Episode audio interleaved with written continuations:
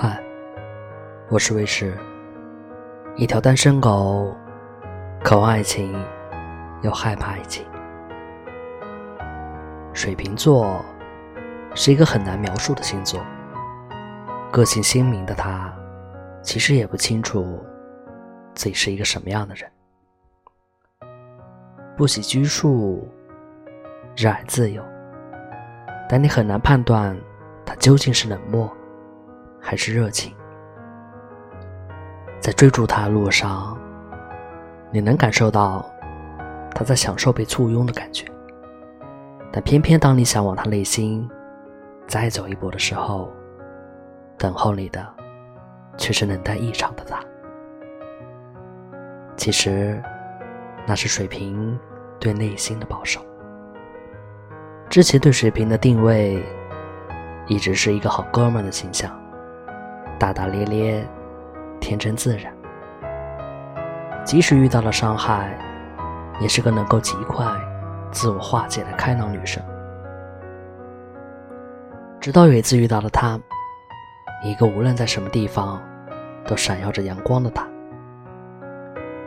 两个人在见面第一天，就好像是认识很久的朋友，很快便被这个女生吸引住了，并。期待下一次的见面。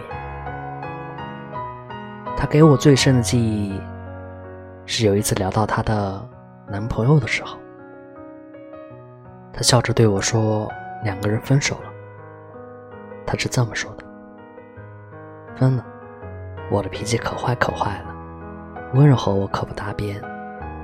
你看我看的一点也不准啊！”就在那片刻。抽离而平静的眼神，让你忽然体会到，在欢快的外表下，那颗不知道被伤成什么样的心。撒娇般的语气，与了爱人的眼神，我想每一个人都会沦陷。她是一个带点倔强，而心地善良的女生。她的伤痛，总会埋在心底，不与人言。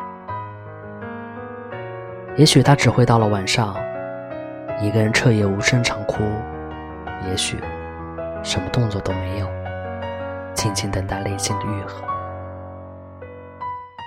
水瓶的感情是浪漫自由的，他更喜欢从友情转换成永恒的爱情。